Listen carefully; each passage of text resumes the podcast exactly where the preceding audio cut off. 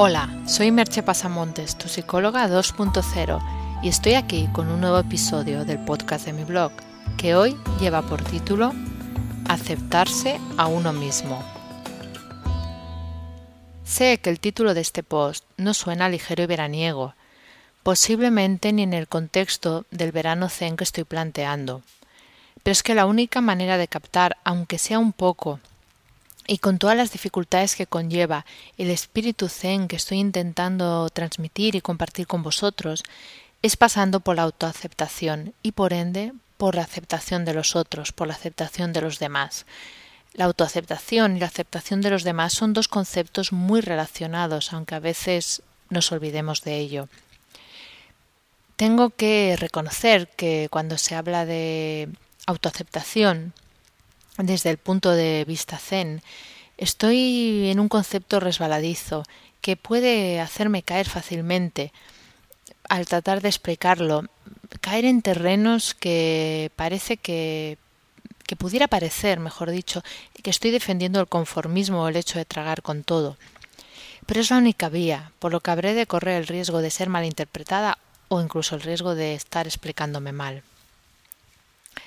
Es obvio y bastante conocido que una de las cosas que más nos duelen es sentirnos rechazados.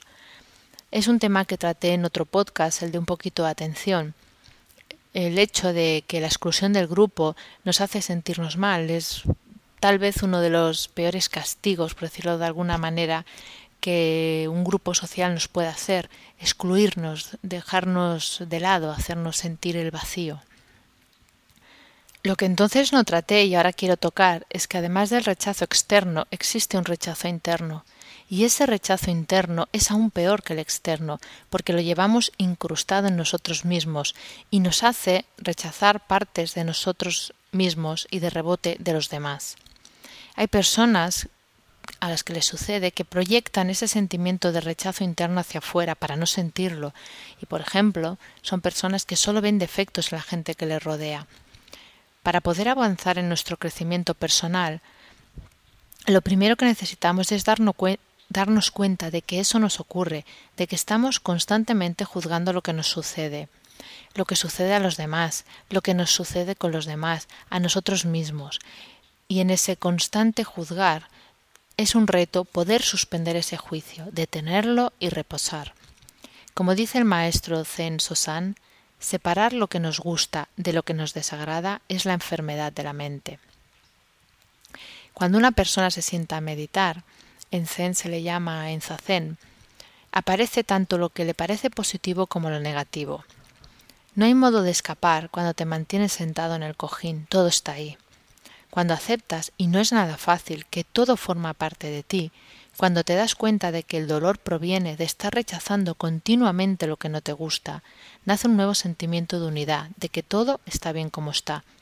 De alguna manera, esto está íntimamente ligado al concepto de no apegarse ni a lo bueno ni a lo malo, porque tanto lo bueno como lo malo no dejan de ser valoraciones de nuestra mente y cosas que pasarán tarde o temprano. De esto hablaré un poco más en el próximo podcast.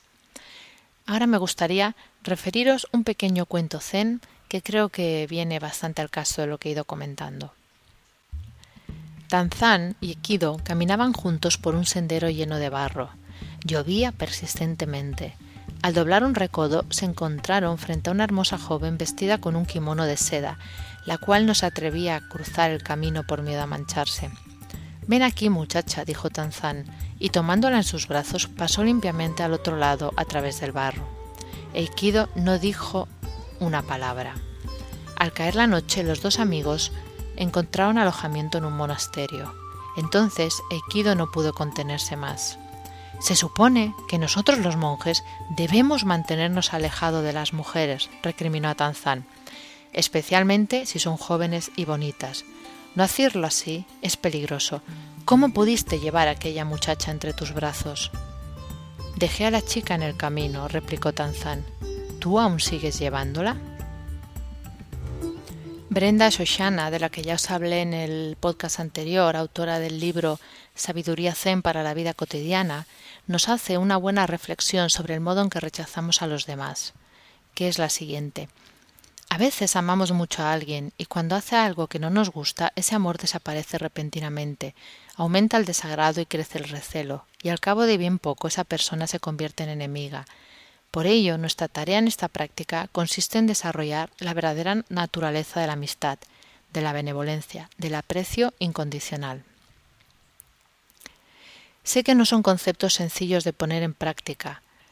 Ya he comentado en otras ocasiones que yo soy la primera que los olvido con facilidad. Pero como dije en el anterior post, creo que el mero hecho de tenerlos en consideración nos beneficia, nos ayuda a relativizar las cosas, a abrir nuestro mapa mental a otras posibilidades. Para practicar esta vez os propongo los siguientes ejercicios. Y soy consciente de que cada vez exigen un poco más de nosotros mismos, pero nadie dijo que fuera fácil pasar un verano zen. Son los siguientes. El primero, Acepta a una persona con la que estés teniendo dificultades. No se trata de tragar en una historia con alguien que te esté creando muchos problemas, sino de aceptar a alguien de quien te molestan o incomodan algunas cosas, incluso algunas pequeñas cosas, puede incluso ser tonterías, pero que sientes que te incomodan y te hacen rechazarla. No hay que hacerlo con condescendencia, sino aceptar a ese otro de verdad. Observa qué sucede cuando sientes esa aceptación. Date cuenta de si esas cosas que tanto te molestaban no tiene que ver con cosas de ti mismo que no toleras, con el modo en que te tratas a ti mismo. El ejercicio 2. Haz una lista de características que te parecen inaceptables en los demás. Por ejemplo, la intolerancia, la prepotencia, la envidia, el rencor, el orgullo, etc. Cuando tengas la lista, intenta ser consciente de si esas características también están aunque sea de otro modo y en otro grado en ti mismo. Es lo que a veces se llama la sombra. Empieza a hacer las paces con tu sombra y aceptar que todos tenemos imperfecciones y eso nos hace humanos. Es un aceptar en los demás y en nosotros mismos. Y aceptar no quiere decir que no puedas tratar de mejorar, tan solo que le das espacio y no juzgas ni te juzgas.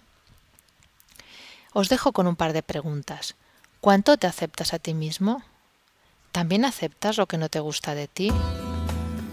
Hasta aquí el podcast de hoy y nos escuchamos en el próximo podcast. Bye bye.